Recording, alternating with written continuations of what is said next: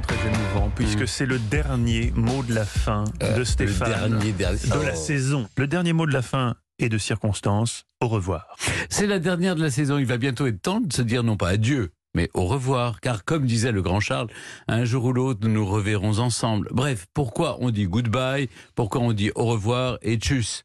Voilà donc une triple explication. Il y a aussi ciao, à la prochaine, à la revoyure, autant de façons de se saluer pour se dire au revoir. Oui, oui, je vous l'accorde, Mathieu. J'aurais pu, pour vous faire plaisir, choisir à plus dans le bus. Mais non, moi, voyez-vous, contrairement à vous, j'ai ma dignité.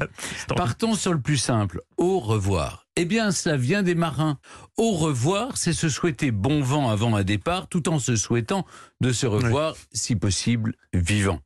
Au XVIIe siècle, on disait dans sa formule intégrale Adieu jusqu'au revoir.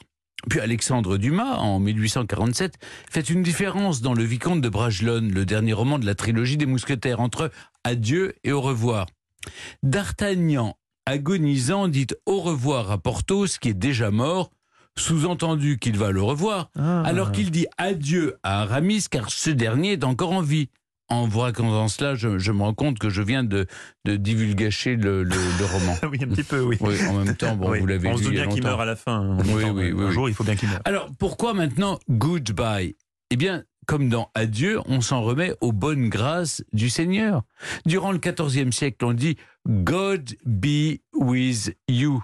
Et si on segmente dans Goodbye, ben on reconnaît euh, God dans Good, Be dans. Bye, You dans Bye également.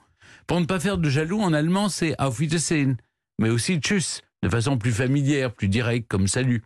Mais nous aussi, on l'utilise. Eh bien, ça vient de Schussfahrt, qui désigne une grande pente dans laquelle on fait tout chousse. On se dit au revoir de façon directe, franche, un peu rapide, comme quand au ski, euh, on veut descendre plus vite. Voilà.